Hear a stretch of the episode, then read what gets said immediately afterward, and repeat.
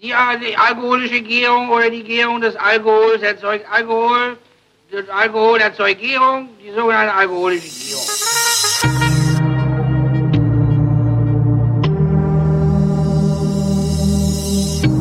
Wer redet, ist nicht tot. Es ist erstaunlich. Ich habe tatsächlich das äh, neue Intro an das alte Alkohol-Ding sie rangeschnitten. Äh, mhm. Willkommen zu einer neuen Ausgabe der Flaschen. Heute Solidarität mit Christoph mhm. Raffelt und einer aberwitzigen Idee, die Christoph jetzt erklärt, während ich hier. Was? Womit fangen wir an zu trinken? ah, und Holger Klein übrigens. Ja, ja natürlich. Ne? Ja. Ist, ja. Äh, ich habe eine aberwitzige Idee oder wer hat eine aberwitzige Idee? Na, die aberwitzige Idee zu dieser Sendung. Äh, aber so, erstmal ja. sagst du mir, du hast wahrscheinlich auch eine aberwitzige Idee, aber erstmal sagst du mir, was ich aufmachen soll.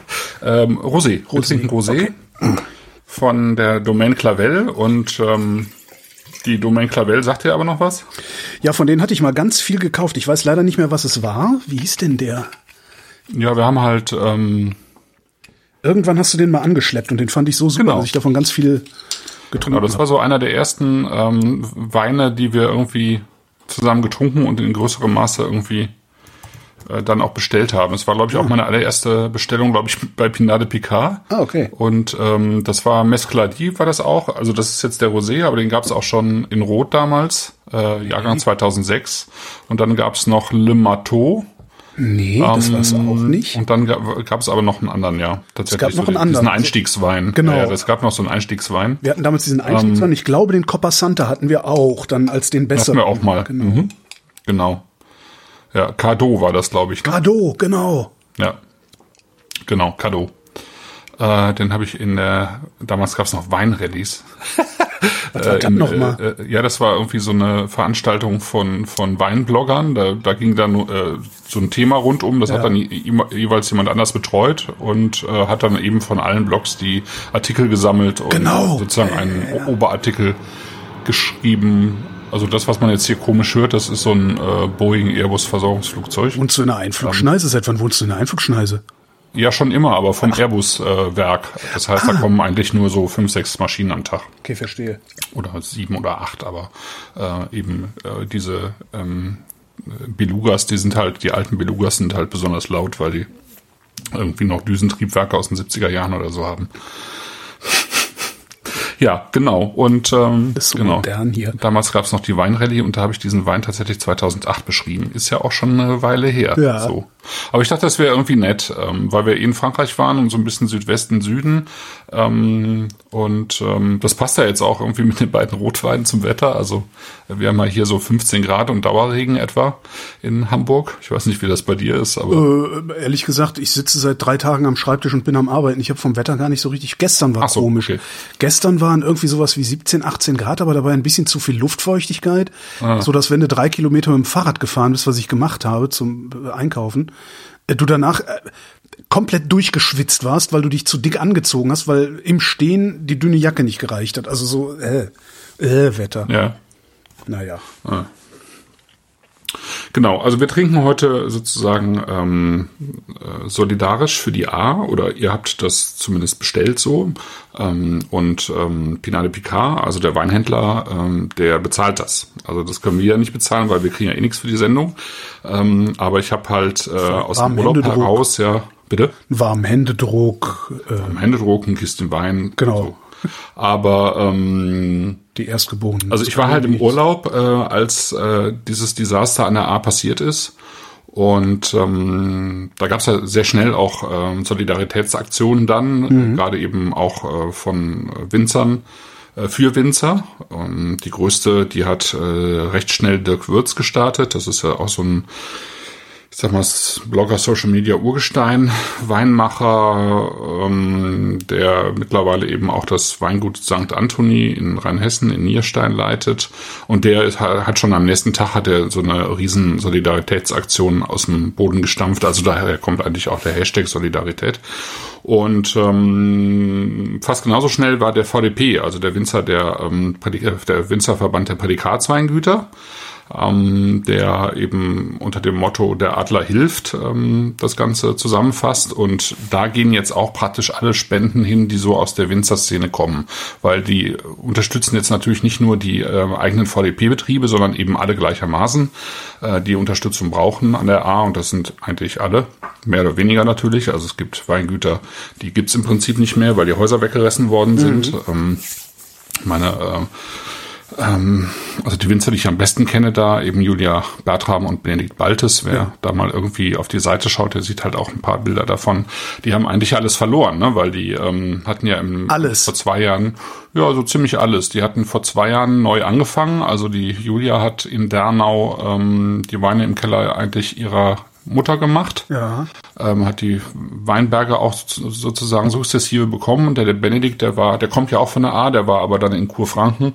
Ja, ähm, äh, hatte das Weingut der Stadt Klingenberg. Genau, Weingut Stadt Klingenberg ne? war das, genau. Mit diesem wunderbaren genau. Spätburgunder. Ja, ja, ja, ja, ja. Genau. Und dann hat, äh, haben die sich aber kennengelernt, eben Benedikt und Julia, und sind ein Paar geworden. Und dann hat Julia zuerst ihre Weine in Klingenberg ähm, eben ausgebaut und dann haben die aber geheiratet, ein Kind bekommen und dann war das zwischen, zwischen Dernau und Klingenberg einfach viel zu viel Fahrerei und dann hat der Benedikt gesagt, okay, ähm, ich gehe zurück an die A und äh, die haben eben von ihren Eltern sozusagen ähm, Weinberge bekommen und haben dann äh, jetzt, ja, letztes, vorletztes Jahr irgendwie äh, angefangen zu bauen und äh, äh ihr Weingut sozusagen neu gegründet als äh, Bertram Baltes. Darunter findet man die auch im Netz unter bertram-baltes.de. Mhm. Und äh, der Michael, äh, treuer Zuhörer, der jetzt irgendwie äh, mit Sicherheit im Chat wäre, wenn er könnte. In der, der Chat funktioniert. Würde, ja.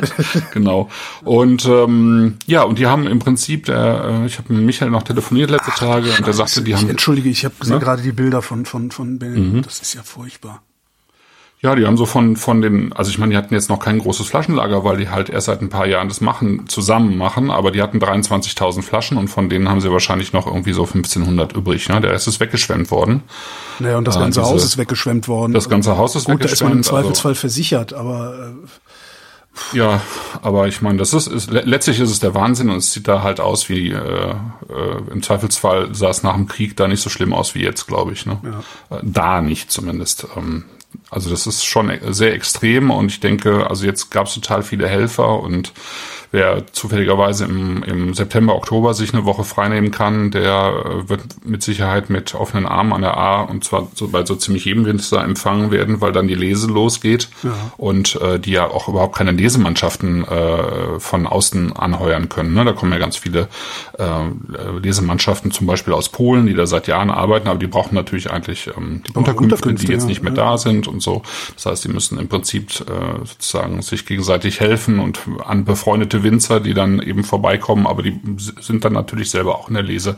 Also es ist schon, jetzt mal abgesehen davon, dass ähm, Geld zusammenkommt, ähm, mit dem man, glaube ich, einiges machen kann und das war bei mir so die Idee, das ist jetzt so der kleinste Beitrag, den ich jetzt gerade im Urlaub überhaupt irgendwie auf die auf den Weg bringen kann, dass wir irgendwie den nächsten Podcast äh, äh, und vielleicht auch noch den den folgenden irgendwie uns damit beschäftigen. Aber ähm, da ist halt noch viel mehr nötig natürlich. Aber haben die denn überhaupt, ich meine, jetzt, jetzt können, können die Baltes natürlich äh, ihre Trauben lesen, aber in welchem ja. Keller wollen die denn den Wein machen? Also da kommt doch jetzt ein ganz anderer Wein raus, als wir von denen gewohnt sind. Also im Grunde, naja, im Grunde also müssen wir doch wieder neu anfangen, oder nicht?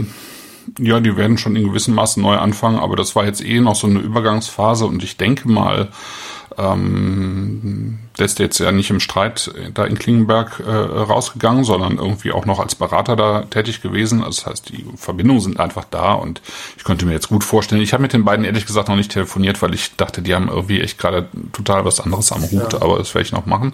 Ähm, aber ich denke mal, dass der, der Klingenberger Keller mit Sicherheit auch für sowas zur Verfügung steht oder bei anderen Winzern. Aber klar, da kommt unterm Strich, kommt dann irgendwie schon in gewissem Maße ein anderer Wein dabei raus, aber das ist dann halt sozusagen der, keine Ahnung, der wie soll man es sagen, Katastrophenjahrgang oder was auch immer. Ne? Ja.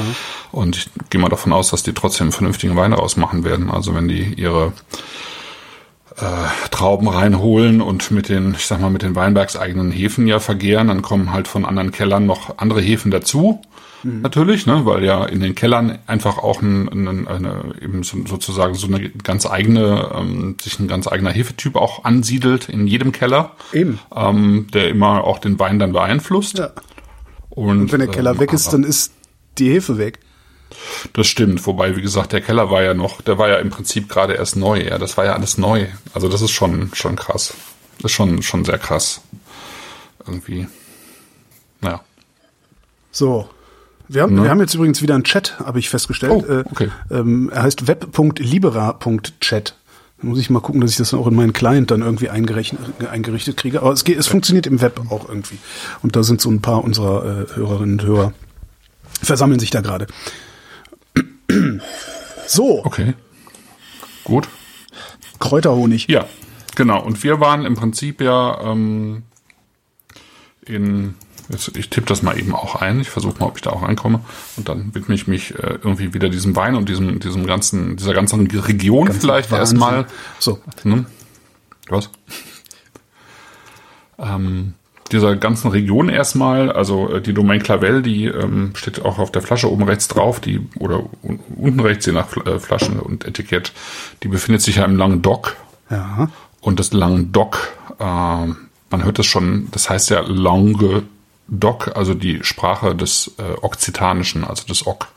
Ähm, ah. Man hat dort ja früher andere, eine andere Sprache gesprochen als im Rest von Frankreich, nämlich Okzitanisch. Äh, das ging dann bis ins, ins Spanische hinein. Ja. Und äh, insofern hat die Region auch immer so einen eigenen Status auch gehabt ähm, und war eben auch sehr rebellisch und ähm, hat sich irgendwie lange Zeit eben nicht in das ähm, restliche Frankreich sozusagen integriert, weswegen es sogar irgendwann auch Kreuzzüge in die Region gab und äh, man kennt vielleicht diese, diese Katara, ne? es gibt ja noch Katara-Burgen auf den höheren Gipfeln da im Roussillon, kurz vor der spanischen Grenze, da haben sich dann eben die Abtrünnigen irgendwie zurückgezogen, sind aber dann doch irgendwann eben geschleift worden, sozusagen, diese Burgen. Und ähm, das Ganze ist dann in Frankreich eingemeindet worden und die Sprache hat sich dann auch äh, gewissem Maße verloren. Also man kennt sie natürlich noch, aber es gibt nur noch wenige, die das äh, sprechen. Aber tatsächlich ähm, heißt diese ganze Region da, die heißt eben Languedoc von, von dieser okzitanischen Sprache. Und äh, eingebunden ist es heutzutage in so einen größeren sozusagen Weinverwaltungsbereich, das äh, nennt sich dann auch Okzitanien und es fängt sozusagen unterhalb von Bordeaux an. Ähm, das ist dieser ganze Südwesten Frankreichs und äh, geht dann übers Languedoc bis ins Roussillon, das ist sozusagen der äh, ja, der kleine Rest zwischen Languedoc und äh, der spanischen Grenze, also den Pyrenäen. Ne?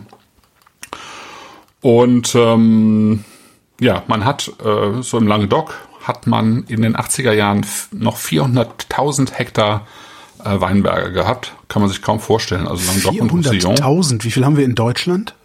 Äh, ja, so 120.000. Okay. Krass. ja, ja.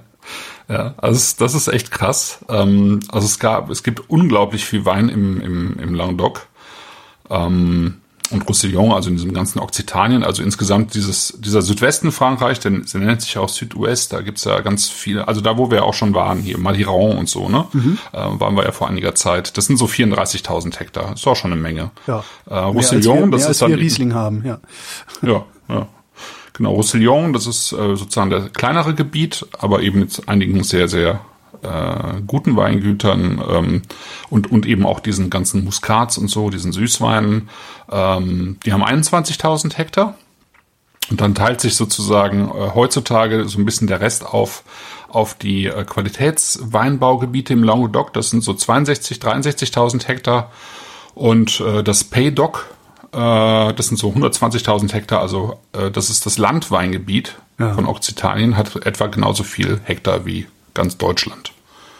Und Landweingebiet heißt im Prinzip, das sind, ich sag mal, die, die typischen Languedoc-Weine, wie wir die jetzt hier im äh, Glas haben, also alle drei Weine, das sind immer alles Cuvées. Also der klassische mhm. südfranzösische Wein ist eine Cuvée aus südfranzösischen Rebsorten und ähm, der Pays d'Oc, der Landwein, der ist eigentlich äh, ausschließlich ein reinsortiger Wein aus südfranzösischen, aber auch aus anderen Trauben. Also man findet da auch reinsortige Chardonnay, Pinot Noir, wo man sich fragen muss, was hat jetzt Pinot Noir irgendwie in Südfrankreich zu tun? Aber ja, eben wirklich, was hat der in Südfrankreich so, ne? zu tun? Ja, genau. Warum muss man sich das fragen? Tu doch nicht so, als wüsste ich, worüber du redest. ja, weil Pinot, gerade Pinot eigentlich eher so eine so eine Rebsorte ist, die ähm, die gerade dann gut wird, wenn sie in kühlen äh, Ecken ähm, auf Kalkböden eigentlich wächst, ja, dann dreht die sozusagen zur Hochform auf. Das gilt auch für Chardonnay, aber Chardonnay ist so ein bisschen genügsamer. Ja. Chardonnay kannst du überall anpflanzen und es gibt einen halbwegs vernünftigen Wein. Pinot wird halt viel, viel zu schnell, viel zu warm eigentlich mhm. und ähm, ist dann kein wirklich schöner Wein. Also ähm, ich habe eigentlich noch keinen wirklich guten vernünftigen, trinkbaren Pinot Noir aus dem, aus dem Süden getrunken. Das gehört da eigentlich nicht hin. Aber man findet es halt trotzdem.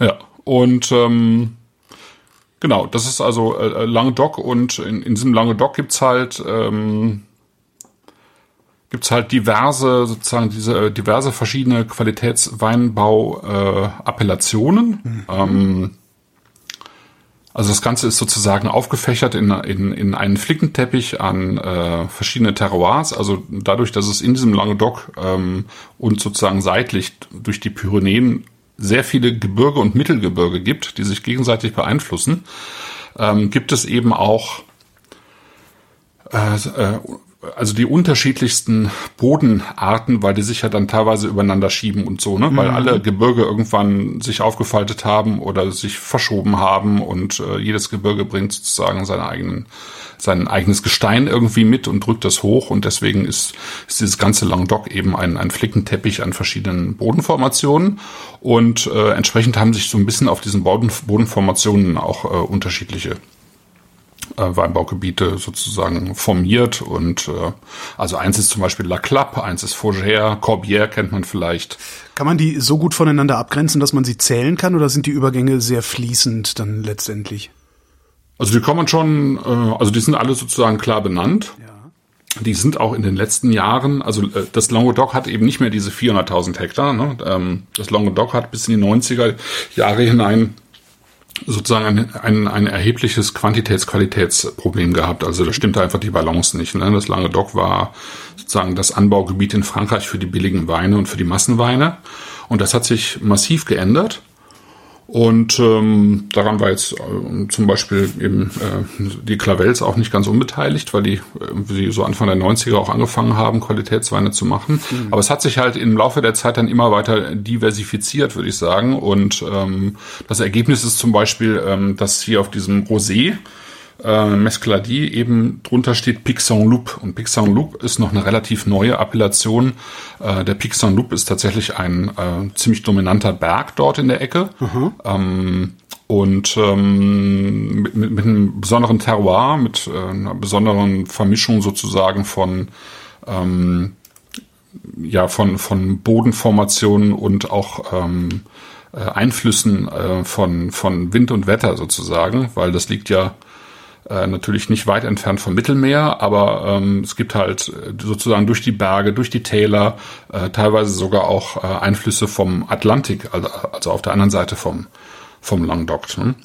Und äh, das, ja, daran arbeiten sozusagen die Winzer, die dort leben, beständig herauszufinden natürlich, ähm, wo da die guten Flächen sind und was man da am besten anbauen kann. Vieles wussten die Altvorderen sozusagen auch schon, deswegen haben die auch äh, bei diesen ähm, bei diesen AOCs, also bei diesen Qualitätsweinappellationen schon vor langer Zeit festgelegt, welche Rebsorten dort auch verwendet werden dürfen. Und es mhm. unterscheidet sich so äh, ein bisschen von, von äh, Anbaugebiet zu Anbaugebiet. Ja. Also äh, ich glaube jetzt bei, bei Big Saint-Loup zum Beispiel ähm, ist es äh, Carignan, Sanso, Grenache, Mourvèdre, Syrah. Das sind so die ähm, fünf äh, Rebsorten, die dort zugelassen sind. Alles eben südfranzösisch bzw. spanische Rebsorten und es darf eben im Pixar und Loup nur Rot- und Roséwein erzeugt werden unter dem Namen. Aber du kannst natürlich da auch einen Wein, Weinberg mit Weißweinpflanzen, hat er auch, aber der heißt dann einfach nur äh, Languedoc und nicht Languedoc, okay. äh, Pixar Loup. Ne? So. So in der Richtung. Genau. Und in diesem Fall hier im, äh, beim, beim Rosé, der hat ja eine recht kräftige Farbe. Ja. Ne? Aber es ist, ist äh, er hat ähm, Clavels haben zwei Rosé, der andere hat noch eine deutlich kräftigere Farbe, das ist sozusagen der, der nicht, blassere. Der nicht Pixant Loop Mescladin. Äh, der nicht Saint Loup, ja genau. Okay. Genau. Dieser hier ist sozusagen, ähm, das sind auch zwei verschiedene Arten, wie es gemacht wird. Also das hier ist sozusagen ein äh, Rosé, der ähm, äh, schon schon stark auf Frische setzt, auf Eigenständigkeit, ähm, auch auf eine, eine Säure. Also mhm. die, die Trauben sind für diesen Rosé nur für diesen Rosé gelesen worden, ne? Und das okay. eben früher als die ähm, Trauben für den Rotwein. Der andere äh, Rosé, ähm, das ist eher so ein bisschen so ein Saftabzug. Also da mhm. äh, wurden die Trauben eher für den Rotwein gelesen und da ist dann so ein bisschen was an Saft abgeflossen und das gibt dann irgendwie einen ähm, kräftigeren Rosé, der einfach dann auch, ich sag mal, zu anderen Gerichten gereicht wird und so, ne? Und vielleicht noch stärker ein, ein reiner Essensrosé ist als dieser hier. Ich finde, ist das hier ein, also ich finde den, das ist so ein, das ist ein ganz, ganz brutaler Zechwein. Also mhm. Essensrosé würde ich den jetzt nicht nennen. Nee, ich sagte der der andere. Ich meinte jetzt der andere. Ja, okay. Ähm, der ne, dieser dieser dunklere ähm, ja. Rosé ist eigentlich sozusagen der eher so der Essensbegleiter. Das das hier ist äh, genau das man das kann man auch als brutalen Zechwein bezeichnen. Das also, ist das, das ist läuft läuft sehr schnell sehr äh, sehr gut. Ne? Ja, läuft sehr schnell sehr gut und hat hat ja. reichlich Umdrehungen. Ja. Also 13 Prozent ist jetzt nicht wenig. Also da äh, ja, kann es dir passieren, dass du dann hinterher doch nicht mehr fahrtüchtig bist. Ja, also das ist äh, amtlich und das ist, sind natürlich die, die Weine auch da unten. Ne? Also ja. das, ähm, also ich sag mal das Gros der Weine. Es gibt ja auch Wein, Weinmacher, die, ähm, die irgendwie an die ganze Sache ein bisschen anders rangehen und tatsächlich auch äh, Weine mit mit elf, elfeinhalb Prozent machen, trockene Weine. Mhm. Aber das ist schon schon sehr die Ausnahme. Äh, klassisch und das sind ja rote Rebsorten auch. Klassisch ist halt ähm, äh, schon, dass die, die Weine da eher bei 13 Prozent anfangen und das gilt im Zweifelsfall auch für die, für die Weißweine dort, weil es einfach äh, äh, doch vergleichsweise heiß ist. Ne? Das ist so Kräuterhonig, ne? Mhm. Ja. Das ist Kräuterhonig. Viel Wildkräuter irgendwie drin. Ja, ja, genau. Und dann eben so eine, so eine helle rote Frucht, ne? Also mhm. alles, was irgendwie so ein bisschen Säure auch hat, so rote Johannisbeeren und so ein bisschen. Das ist schon zu extrem, rote ne? Johannisbeeren. So ein bisschen Blutorangensaft, aber alles eben relativ jung, sozusagen jung, jetzt nicht ausgereift mhm. irgendwie. Ja. Aber man hatte auch so eine Süße drin trotzdem, ne? Ja, das die, ist die finde ich halt ne? toll, ja. Mhm. Ja.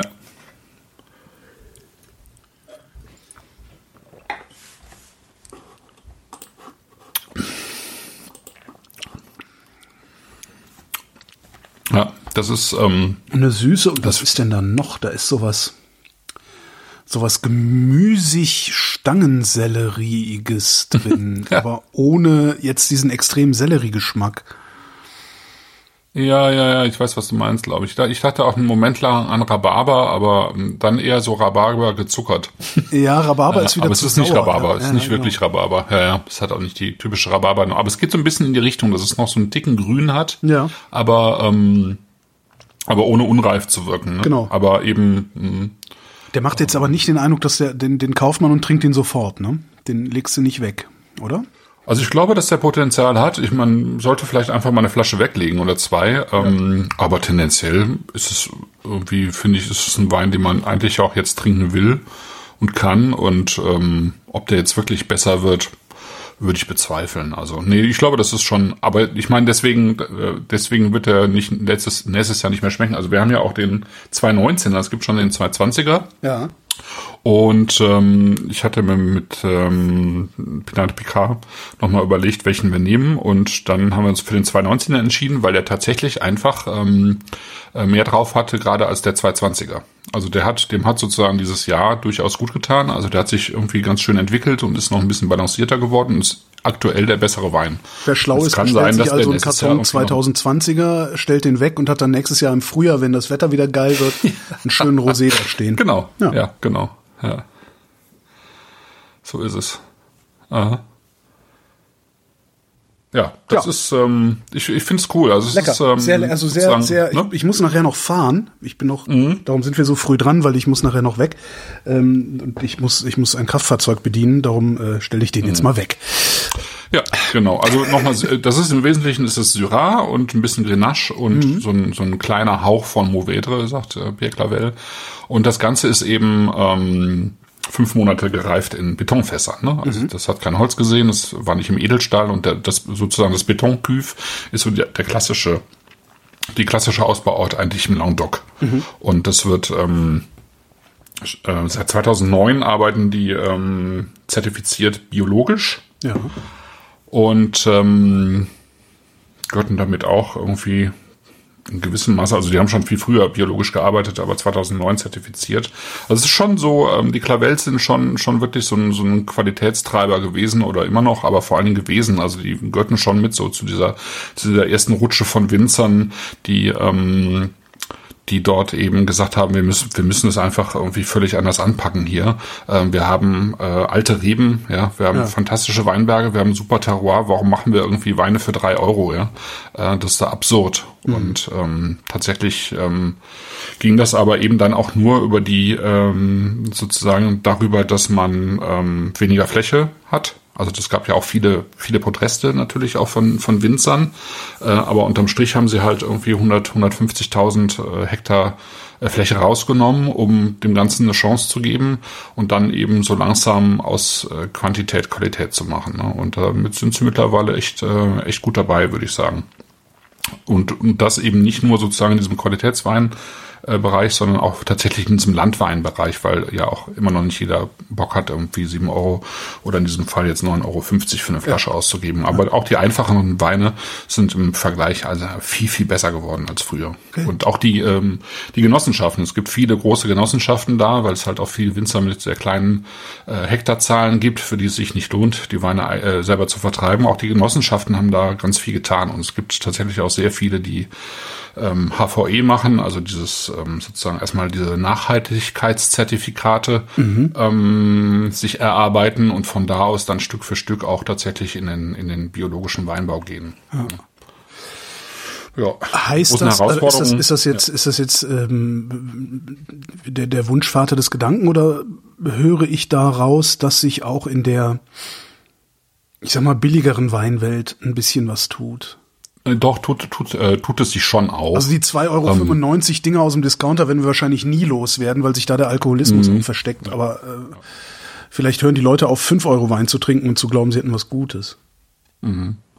Also äh, die, ich sag mal, der, der ausgegebene äh, Durchschnittspreis für eine Flasche Wein, der hat sich ja mit der Corona-Zeit jetzt äh, erhöht in Deutschland zum Beispiel. Also die Leute haben schon tatsächlich äh, ja, die haben ja sehr, sehr viel mehr Wein gekauft ähm, bei Händlern, also vor allen Dingen auch online als vor der Pandemie. Das heißt, die haben viel von dem, was sie nicht in die Gastronomie getragen haben, äh, dann für Wein ausgegeben, den sie sich haben nach Hause liefern lassen. Aber der Wein ist tatsächlich dadurch auch teurer geworden. Also sie haben sich äh, die besseren Weine gegönnt. Ja. Und ähm, das finde ich schon mal ganz gut. Und also noch schöner wäre es natürlich, wenn sie äh, jetzt wieder in die Gastro gehen, ein bisschen was essen und äh, trotzdem sich irgendwie an die bessere Qualität gewöhnen und insgesamt eben ähm, insgesamt dann eben auch äh, besseren Wein kaufen. Ja? Ähm, also man kann am Languedoc ganz gut sehen, dass äh, äh, dass, dass das auch funktioniert. Also ähm, das ist zwar in, insgesamt immer noch eine recht niederschwellige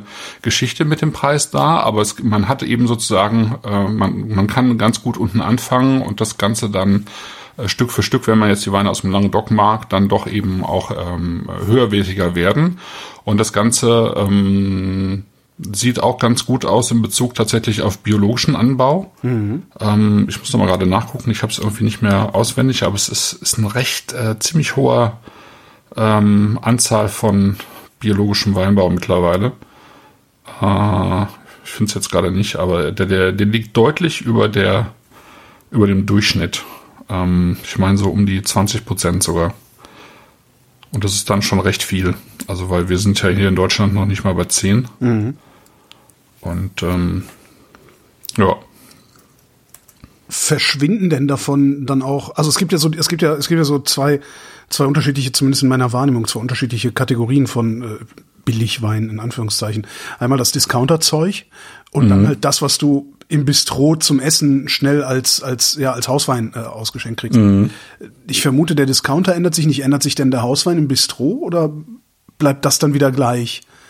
Wenn jetzt von ich glaube, also, dass sich das ja ja also ich würde jetzt äh, erwarten, dass dass ein ja, ein gewisser Angebotsdruck dann jetzt aus den Regionen, aus den Weinbauregionen kommt, die sagen so, wir haben jetzt keinen Bock mehr, äh, diese 2,50 Euro äh, pro Liter aus dem Fass ab Hof zu verkaufen, sondern wir machen jetzt besseres Zeug. Aber wahrscheinlich bin ich auch äh, ja, naiv, das, oder? Das passiert schon auch, ja. Würde ich schon sagen. Dass das, äh, dass das in diesem Bistro-Bereich schon auch passiert. Wobei natürlich äh, die Bistros äh, äh immer, also jetzt in Frankreich selber immer weniger Wein verkaufen, weil es einfach, also das, was ähm, das, das, was typisch war für Frankreich, also dass man sich mittags hinsetzt und isst und dabei auch ein Glas äh, Wein oder zwei trinkt, das wird ja. immer weniger. Also Ach, das was? geht tatsächlich kulturell verloren in gewissem Maße in Frankreich. Warum? Ja. Ist das ja, weil es schon auch wieder, wird. Also wieder die Leistungsgesellschaft das, oder was ist das? Nee, ja, das ist, das wird halt, das ist halt nicht mehr äh, opportun sozusagen, ja. genau. Ähm, also auf dem Land äh, findet man das mit, mit Sicherheit noch häufiger, aber in den Städten ist es eigentlich ähm, nicht mehr so wirklich opportun und das war früher gang und gäbe. Also ich meine, ja. Ja. Ich habe es jetzt gerade noch gefunden. Es sind tatsächlich in, in äh, 22.000 Hektar Bio-Weinberge. Das sind 33 Prozent der gesamten biologisch bewirtschafteten Anbaufläche Frankreichs, ja. Und sieben Prozent der Bio-Anbaufläche weltweit. Das ist schon, das ist schon nicht schlecht. Ja. Und die haben in den äh, Zuwachszahlen gehabt von, auch im, im also von Bioweinen in Discountern und LEH von 13 Prozent in den letzten Jahren, so Jahr für Jahr. Also das ist schon, da tut sich schon was. Ja. Ja schon ganz gut. Und ähm, Aber das, da, wo, das, das, das, das Glas Wein zum Essen verschwindet, das finde ich, das ist also das, das ist so genussfeindlich. Also ja, äh, das. Ja. Das ist genussfeindlich, aber das ist, äh, ich glaube, das ist einfach, es ist einfach so, ne? In, die, diese Gesellschaften äh, sind irgendwie recht genussfeindlich geworden. Irgendwie insgesamt. Also auf, ja, ja, passt halt nicht zur Selbstoptimierung, ne? Es sei denn, man zählt mhm. Kalorien im Wein. Was trinken wir als mhm. nächstes? Wir trinken äh, Legarik. Okay, den billigen. den billigen, ja. Also zumindest den, den, genau, den, den günstigen. Den günstigen, den schwächeren, sagen wir mal so. Genau, den günstigeren. ich habe dann gestern Abend, weil du ja geschrieben hattest, äh, die Flaschen kann man ruhig am Vorabend schon aufmachen. Auf. Mhm. Ja. und ich hatte irgendwie mittags das letzte Mal was gegessen und saß dann irgendwie total besoffen auf dem Balkon, nachdem ich jetzt zwei Glas davon getrunken habe. Ein sehr günstiger Abend auch. Mhm.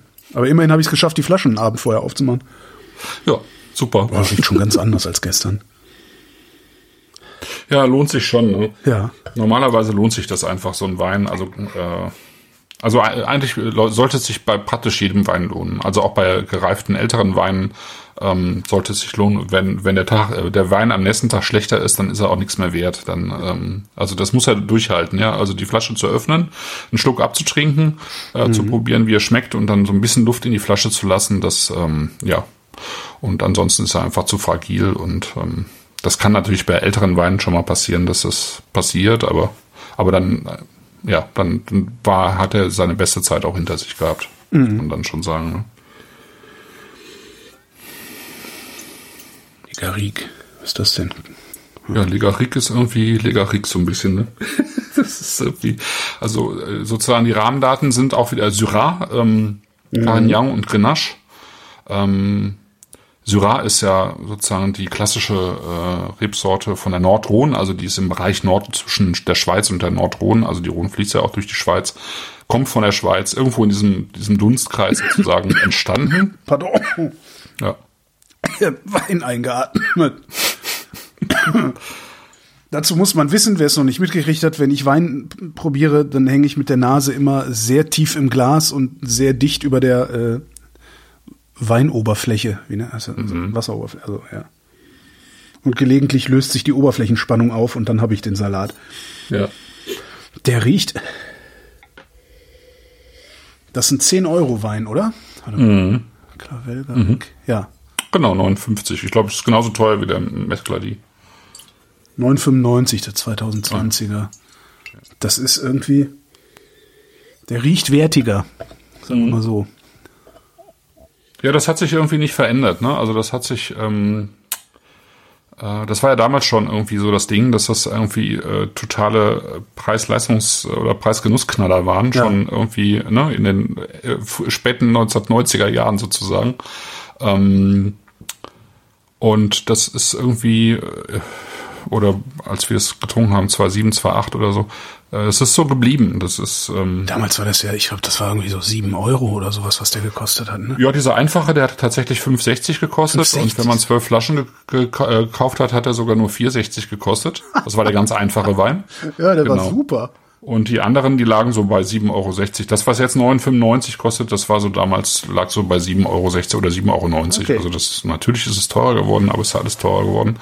Ähm, aber es ist halt, ich meine, es sind immer noch Weine eben tatsächlich unter 10 Euro. Und ich finde, finde auch, dass er einfach äh, dafür total schön ist. Das ist, äh, das ist irgendwie, ähm, also der riecht wie er heißt. Es ist irgendwie wirklich diese diese Garrigue, das ist diese dunkle äh, Frucht und der Wein ist auch wieder im Beton äh, ausgebaut. Ich finde, das merkt man auch. Der das hat irgendwie sowas. Das hat was kalkig kühles, ja. Sowas, ja, ja, genau, was ganz genau, was kalkig kühles. Ja, das Aber das hatte der, das hatte der damals äh, vor vor zehn Jahren. Der Clavel hatte das auch schon. Der hatte sowas sehr, mhm. was sehr kühles, salziges, meeresbriesiges auch. Mhm. Ja, und es hat, es ist so, ja, es ist, also man merkt, da, da, da, da macht jemand äh, mit Liebe Wein, das ist gut gemacht, aber es ist halt, aber es ist halt auch wild, ja. Und ja.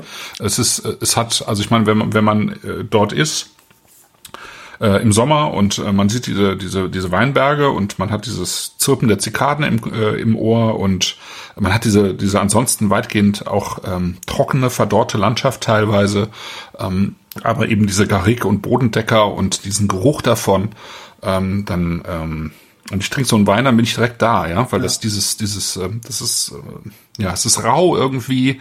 Ähm, auch das Tannin ist irgendwie nicht geglättet, aber es ist halt nicht pelzig, aber es hat ja. trotzdem so ein bisschen so eine raue Oberfläche. Das bietet so einen leichten Widerstand, ne? Und es hat halt diese diese schöne dunkle Frucht, ne? Mhm. Das ist ähm, also das gefällt mir schon sehr gut. Muss ich sagen. So, auch meiner ist auch ein bisschen zu kühl. Mhm. Ich hatte den zu lange im Kühlschrank irgendwie, ähm, aber das ist, das macht das Ganze zu einem sehr schönen Sommerwein. Ja, das geht auch so, ne? Ja. Und wenn es dann wärmer wird, dann wird's weicher. Ja. Und ähm, also weicher, seidiger irgendwie. Und dann, dann äh, kommt auch so eine Süße da rein. Ne? Ich meine, der hat schon auch 14,5 Umdrehungen, aber ich, ja, aber das macht halt überhaupt nichts, weil dieser, man, man spürt die nicht in Form von Hitze oder das steht nicht daneben, das ist super schön eingebunden. Und ähm, es passt dann auch in den Wein, ne? Ähm, sehr gut rein, finde ich.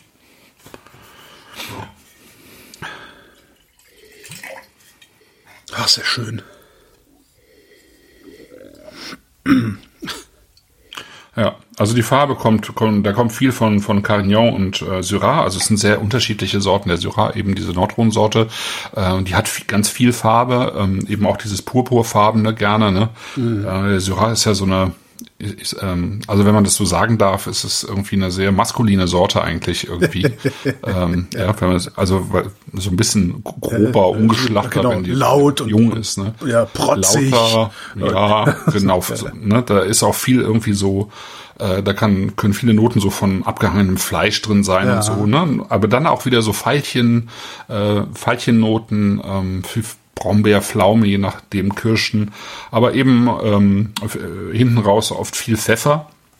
Und ähm, Grenache ist irgendwie so das Gegenteil, das ist viel sanfter, normalerweise heller, hat meistens nicht so viel Farbe. Und wenn, dann geht's eher in so, ein, so eine bräunliche Note rein, aber es hat halt sehr viel Würze und äh, ist äh, insgesamt viel seidiger als der Syrah. Und der Carignan, der bringt eben noch mal eine ganz eigene Würze rein. Ist auch eher eine, eine dunkle Sorte, also Grenache und äh, Carignan kommen eben aus Spanien ursprünglich, also Garnacha und Carignana heißen die eigentlich und sind aber eben vor irgendwann Jahrhunderten. Im Prinzip war ja dieses Languedoc und Roussillon dann eben auch lange unter spanischem Herrschaftsbereich und die ähm, haben sich dahin eben auch entwickelt. Ne? In diese ich Richtung. Will jetzt nicht, ich will jetzt nicht ablenken, aber ja. äh, mir ist gerade aufgefallen, dass bei Pinard ähm, Bouvet la Dubé Tresor in der Magnumflasche im Angebot ist. genau. Die aktuelle Bouvet la Dubai Durchsage genau. lautet. ja. ah, du bist schon wieder am Bestellen, ja? Nein, ich das, nein, ah, das, nö, das, nee, äh, das, nee, nee. ich das wollte wird, das, nur mal gucken. Das wird alles abgebucht. Äh, das. Ach so. Ja. Oh, von Clavel gibt's noch ein Rosé. Mhm. Wie gesagt. nee, es gibt noch ein Rosé. Rosé à rougir. Ja, das ist der dunklere, ne? Das nee, der, das, von Ach so, das ist der dunklere, weil es gibt einen, genau. äh, es gibt den, den, äh, äh, wie heißt der hier? Ähm, Mescladi, den gibt's auch in zwei Versionen. Es gibt einen Mescladi und einen Mescladi Pixanlou. Ähm, ja, das ist äh, das ist einfach, weil sie die Bezeichnung äh, erweitert haben. Ah, okay. Das heißt, weil bei dir steht ja jetzt auch schon Pixang Loot drauf und äh, das ist ja der 2019er. Ah, das äh, nee, das ist ist einfach nur, weil sie es ähm, sozusagen spezifiziert haben. Und dann gibt es eben den Rosé Roger. Das ist okay, okay, jetzt das ist sozusagen eher der dieser noch kräftigere, äh, so ein bisschen Saftabzug ähm, Rosé. Genau. Auch schön. Übrigens ist auch ein, auch ein schöner Wein, aber tatsächlich ein ganz anderer Typ, eher schon ähm, so Claret-mäßig. also mhm. ähm, in, in Bordeaux gibt's tatsächlich auch zwei Bezeichnungen für Rosé. Die eine ist eben Rosé, die andere ist Claret, so wie man ähm, Bordeaux-Weine früher in England bezeichnet hat. Man hat ja früher tatsächlich die Weine äh, eher als Rosé gefüllt, denn als Rotweine, mhm. also in vielen Ecken, weil man äh, früher immer die Trauben mit Stielen und Stängeln vergoren hat. Und ähm, also man ist sozusagen nicht so richtig auf die Idee gekommen, äh, das alles abzubeeren. Das wäre vielleicht auch äh, denen einfach damals zu aufwendig gewesen. Ja. Aber die Stiel und Stängel sind halt bei weitem nicht immer reif geworden und deswegen hatten die Angst davor, ähm, äh, sozusagen zu, zu lange drauf Maischestandzeit zu lange ja, zu belassen, ja, ne? sondern die haben dann viel früher abgepresst und dann hat man halt irgendwie eigentlich eher so einen so einen äh, kräftigen Rosé im Glas gehabt, äh, so vor 200 Jahren oder so, äh, als so einen so einen tief dunkel extrahierten Rotwein, wie wir das jetzt hier haben zum hm. Beispiel. Ne? Ja. Sehr schön. Ja, finde ich auch. Das ist also Ligarik. Ähm, genau, eigentlich. Mal, dass ich hier alles wegschütten muss. Oh Mann, ey. Und ich finde, man, man kann sich auch dann, wenn man diese Weine trinkt, man kann sich recht schnell auch vorstellen dazu, was da äh, eben an Speisen passen, passen könnten. Ne? Das ist ähm, ich, irgendwie ganz also, nachvollziehbar. Ich nicht so, aber wenn du das sagst. Okay. ich, hab, ich tue mich da immer sehr, ich kann, zu allem kann ich irgendwie Salami essen. Das ja gut, das geht auch. ich bin ja eher billig und grob schlechtig. So. Coppa Santa. Coppa Santa. Direkt mal fast doppelt so teuer jetzt, ne? Oder? Warte mal, was hatten wir hier? Ja, das Coppa ist etwa doppelt so teuer. Das ist das ist, das ist wirklich sozusagen der ähm, Oberklassenklassiker des Weinguts. Ähm, das war lange auch, glaube ich, der beste Wein des Weinguts. Mittlerweile gibt es noch einen darüber. Mhm. Ähm, das hat so ein bisschen auch damit zu tun, ähm, dass er im Laufe der Zeit noch mal ein paar Weinberge eben dazu bekommen hat. In diesem Fall ist es auch so, dass ähm, sich 2017 sozusagen der Inhalt des Copa Santa geändert hat. Zwar nicht unbedingt äh, die Ausrichtung, also es ist immer noch ein Großteil Syrah und ein bisschen Grenache mit dabei. In diesem Fall sind es jetzt 20 Monate Ausbau in Eichenfässern. Ähm, aber äh, sozusagen der Weinberg, von dem der Wein kommt, ist äh, ein anderer geworden, weil die 2016 Weinberg in Montperu übernehmen konnten. Das ist so 25 Kilometer vom Weinberg entfernt. Ähm, und ähm, die konnten da eben so eine wunderschöne alte Lage übernehmen, wo irgendwie der Weinberg irgendwie äh, so inmitten von Olivenbäumen und und äh, ich glaube Mantelbäumen und allem Möglichen steht.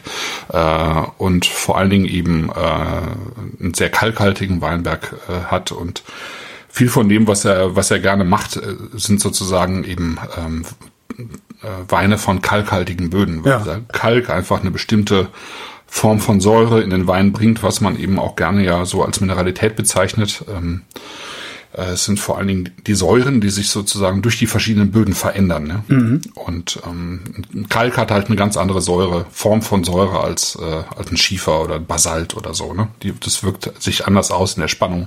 Und er mag halt einfach diese Kalkböden und ähm, deswegen ist der sagen, dieser, dieser ähm, Copa Santa für ihn sozusagen nochmal aufgewertet, weil er eben jetzt von so einem sehr, sehr reinen Kalkboden eigentlich kommt. Ah, okay. Und das, der, der nächstgroße, äh, das ist dann Declou? Declou ja, genau. Das ist 45 Euro direkt die Flasche. Genau. Das, das ist dann mal eine Ansage. Also das ist der Krü, ja, genau. Ja. Mhm.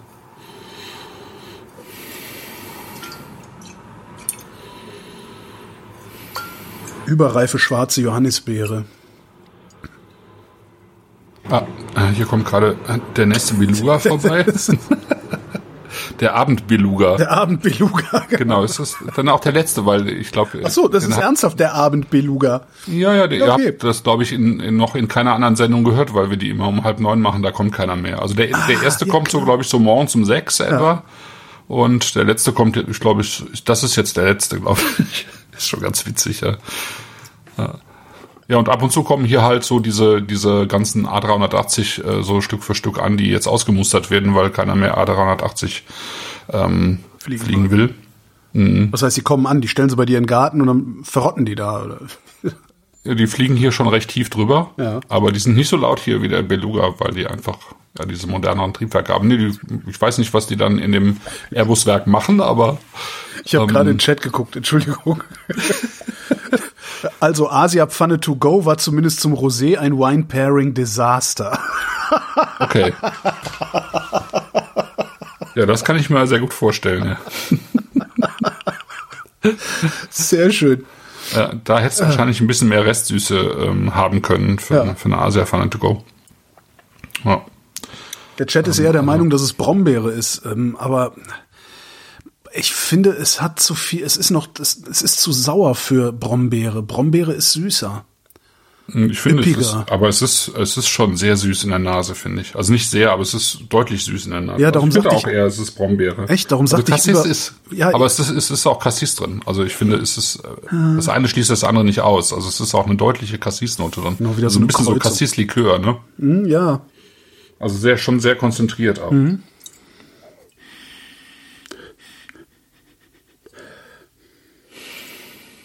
Ein bisschen Leder ist das. Mhm. Ja, Leder, so ein bisschen Möbelpolitur. Ja, ja, genau. Stimmt. Das ist noch eher Möbelpolitur als Leder. Pullyboy. Ja. Und dann aber eben wieder diese, diese, diese kühle Oberfläche. Mhm. Ja, wie so ein schwarzer Stein, finde ich. So ein kühler, schwarzer, Ach, schönes Stein. Bild, sehr schönes Bild.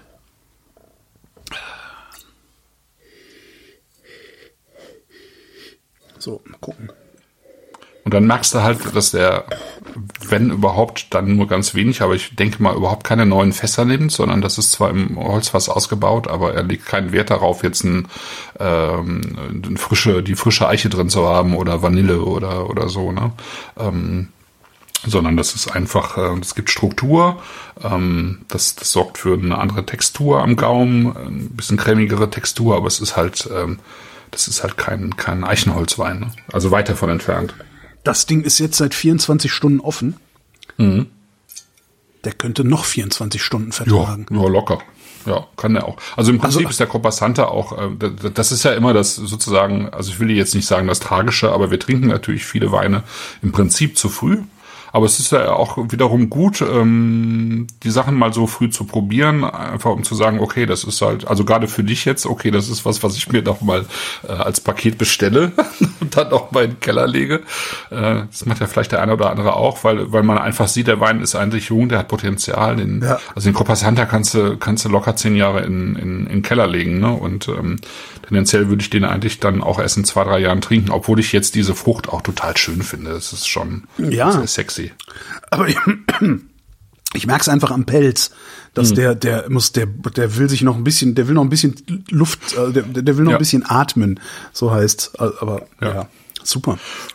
Ja.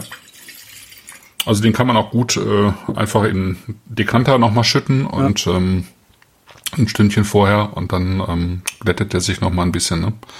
Aber es ist ähm, Genau, kommt auch im Chat. Also diese Kühle bei einem südlichen konzentrierten Wein, das ist, das finde ich auch. Ne? Das haben, haben die beide, die haben diese kühle Note drin und das mhm. hat sehr viel damit zu tun, dass ähm, also von mit der Lage des Weinbergs auf jeden Fall, weil ähm, das ja so ist, dass die natürlich äh, tagsüber in der Hitze sind, aber je nachdem wie hoch die dann liegen, wird's schon nachts sehr kühl, ne? mhm. äh, auch mitten im Sommer. Und dann zieht halt vom, vom Meer natürlich auch äh, immer ein Wind durch. Und dann ähm, kannst du es halt erreichen, dass du die, die Trauben eben wirklich tagsüber sozusagen schön satt reif bekommst, ja. die aber eben trotzdem ihre, ihre Säurestruktur behalten. Und gerade dieser Tag-Nacht-Wechsel, diese Hitze-Kühle-Wechsel, die sorgen eben auch äh, für eine sehr starke Aromenbildung in, mhm. in der Traube. Und ähm, ja, das kann man hier, glaube ich, ganz gut nachvollziehen. Ja, dass du einen südlichen Wein bekommst, der aber eben wirklich eine, eine Kühle und eine Finesse hat einfach. Ne? Und kräftig Bums, 14,5, ja. Mhm. Ja. Genau, nochmal die Frage, der war beim Holz, ja, also der war im Holz, aber es ist halt kein, Holz, kein, kein neues Wein. Holz oder praktisch ja. kein neues, neues Holz im Spiel. Ne? Also wenn dann nur wenig und ähm, nee, es ist eben, genau, es ist kein eichenholziger Wein. Ne? Eichenholzig, ne? Okay. Ja. Und äh, ja, also wer, wer, wenn man es kann, dann ähm, kriegt man halt diese 14,5 Prozent äh, wie auch gut unter. Also das ist ein Wein mit 14,5 Prozent, selbst 15 Prozent, der muss nicht heiß und alkoholisch schmecken. Mhm. Ähm, das kriegt man auch eingebunden, wenn man es sozusagen, wenn man es kann, wenn man weiß, äh, weiß, wie man es macht eigentlich. Und, ja, auch mal ähm, interessant, äh, wie viel, wie viel Prozent man schafft, ohne dass es marmeladig wird, ne? Ja. Winzer Challenge. Ja, ähm, also ich finde ja, also also bei guten Portweinen bekommt ein guter Portwein ist auch nicht marmeladig, obwohl er Stimmt. viel Alkohol hat und, ja. und süß ist. Ja. Ähm, und trotzdem nicht marmeladig. Und ein guter Portwein äh, schmeckt auch mit 18% oder 20% Alkohol äh, nicht zwingend nach Alkohol. Stimmt. Würde ich jetzt mal behaupten.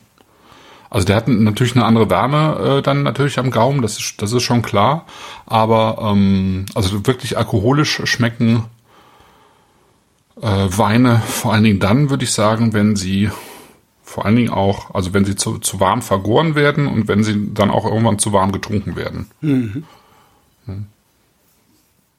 Also es hat eben auch wirklich sehr viel damit zu tun, wie man die Weine, bei welcher Temperatur man die Weine einschenkt. Wenn du den Copa Santa natürlich irgendwie ähm, aus dem Restaurant äh, dir bestellst. Also ich habe jetzt letzte Woche, wir hatten Hochzeitstag, wir sind essen gegangen und äh, es gab eine Flasche La Clap äh, im Restaurant, also ist hier um die Ecke sozusagen, ne? ja. im Languedoc auch.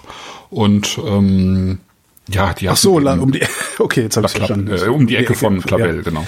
ähm, und die hatten den Wein halt irgendwie im im, äh, im Schankraum sozusagen liegen, denke ich mal.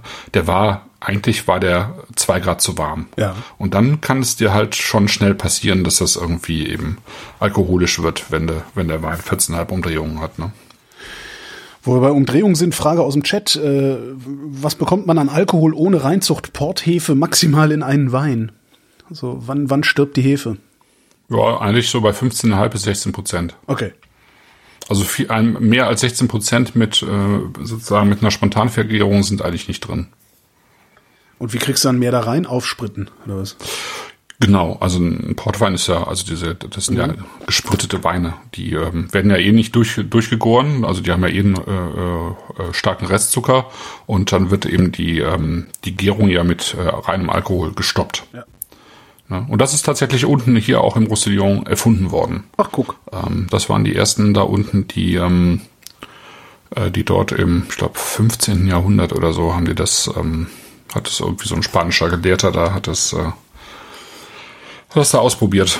Genau. Und seitdem werden dort eben äh, diese, diese ähm, Süßweine sozusagen erzeugt. Mhm. Und das sind halt auch die Weine ja, deswegen gibt es auch Portwein äh, zum Beispiel oder Madeira. Das sind halt die Weine, die man eben auch gut verschiffen konnte, weil die eben auf den Seereisen stabil bleiben und nicht umkippen. Hatten wir das eigentlich schon mal? Port hatten wir mal eine Sendung, ne? Ja, wir haben mal so eine Nieport mit, mit genau. halben Flaschen gemacht. Ja, das stimmt. war auch, auch schön eigentlich. Ja. ja. Einmal weiß und einmal eben diese beiden Ruby und Tawny, also ähm, genau, genau ähm, reduktiv und oxidativ ausgebaut.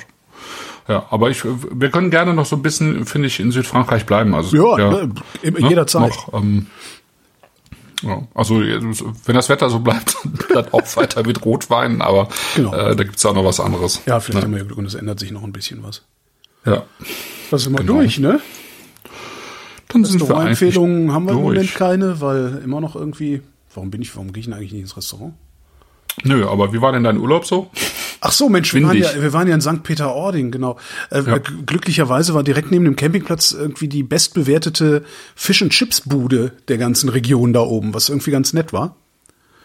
Und ähm, ja, war saumäßig windig. Also der, der, der erste Tag, also wir sind angekommen bei so tropischen Temperaturen, irgendwie 30, 31, 32 Grad, irgendwas furchtbar heiß, äh, Zelt aufgebaut, also Vorzelt aufgebaut, so verschwitzt, dass man erstmal duschen musste dann hat es irgendwann angefangen zu regnen. Dann hat es irgendwann angefangen zu stürmen mit so krassen Böen, dass ich lieber das Dach vom Bus zugemacht habe und wir unten gepennt haben. Und nach Hause gefahren sind wir dann, glaube ich, bei 16 Grad oder so. Also irgendwie so die, die, die, also die, die drei Jahreszeiten außer dem Winter äh, in einer Woche haben wir durchgemacht. Das war schon ganz eindrucksvoll. Ja. Ja. Und ist halt, ist ganz nett so St. Peter-Ording, also muss man aber auch nicht nochmal hin. Also was ich ein bisschen. Ja, ich war auch bisher einmal da und dachte auch, ja. Mhm. Ist, ist ganz okay, kann man mal gesehen haben. Ja. Ist, ist echt okay, ist schön. Dann, ja. dann gab's da so ein Restaurant, das hieß äh, 54 Nord, glaube ich, heißt das Ding. Das ist, das ist so also der, der am weitesten im Meer stehende Pfahlbau und das ist okay. Restaurant und Bar.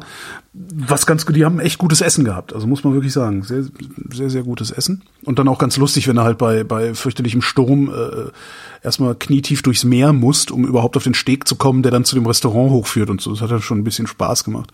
Aber das war's dann auch. Was ich, was ich eigentlich am unangenehmsten fand da oben war, da gibt's halt keinen Schatten.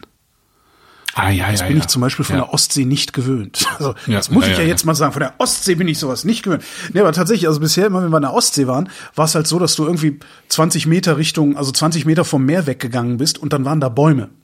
Mhm. Und das war in der Nordsee so gar nicht. Das hat mich sehr irritiert. Also ich habe aber auch nicht so viel Zeit an der Nordsee verbracht, muss ich sagen. Ja. Ja. Nee, ich auch ähm, länger nicht. Ja, das heißt, also wir, wir waren jetzt am Atlantik, das war irgendwie wieder total schön, ja. Ja, wir direkt drei Wochen gehabt, ne? Mein Gott. Ja, aber das waren auch die ersten drei Wochen seit mindestens zwölf Jahren. Also oh, ich habe äh, ewig nicht drei Wochen gemacht, aber ich werde es nächstes Jahr wieder machen, egal was kommt. Das ist äh, ja, ja. einfach nochmal eine andere Form von Entspannung. Ja. Und nach diesem Jahr Covid und kein Garten und Kind ständig zu Hause und so war das einfach auch echt nötig. Ja? Also es war irgendwie ähm, notwendig und es war auch richtig gut. Also ich meine, wir waren ja auf dem Land, wir haben ja mal in der Stadt äh, eingekauft, aber mhm. wir, ne, wir waren einfach für uns. Wir haben uns da nicht anders verhalten als hier natürlich.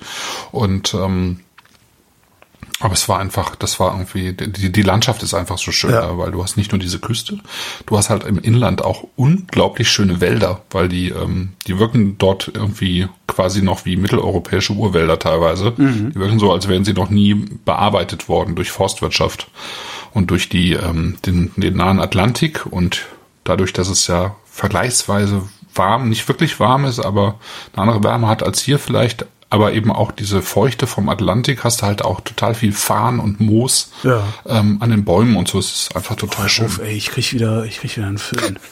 Ja, ich auch. Aber ich habe ja jetzt, ich muss das ist ganz witzig. Ich habe diese Woche ist die erste Woche, ist diese Woche, ja eigentlich diese Woche die erste Woche. Letzte Woche ging es schon los so ein bisschen. Ähm, ich bin ja jetzt seit, ich weiß gar nicht, ich müsste jetzt rechnen, sechs oder sieben Wochen moderiere ich nicht mehr im Radio. Mhm.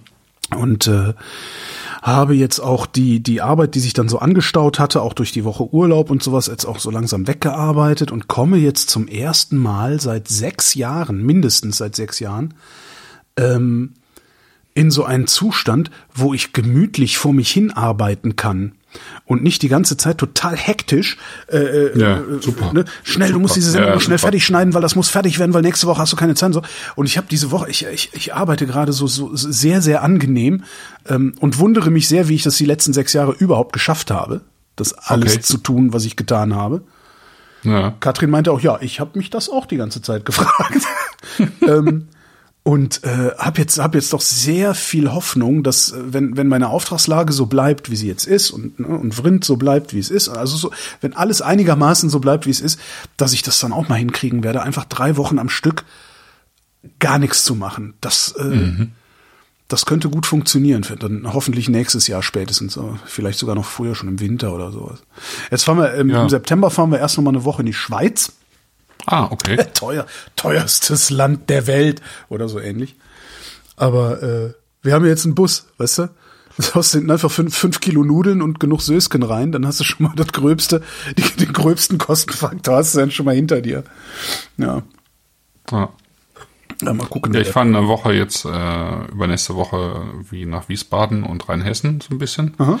Bisschen Weingüter besuchen und ähm, ja.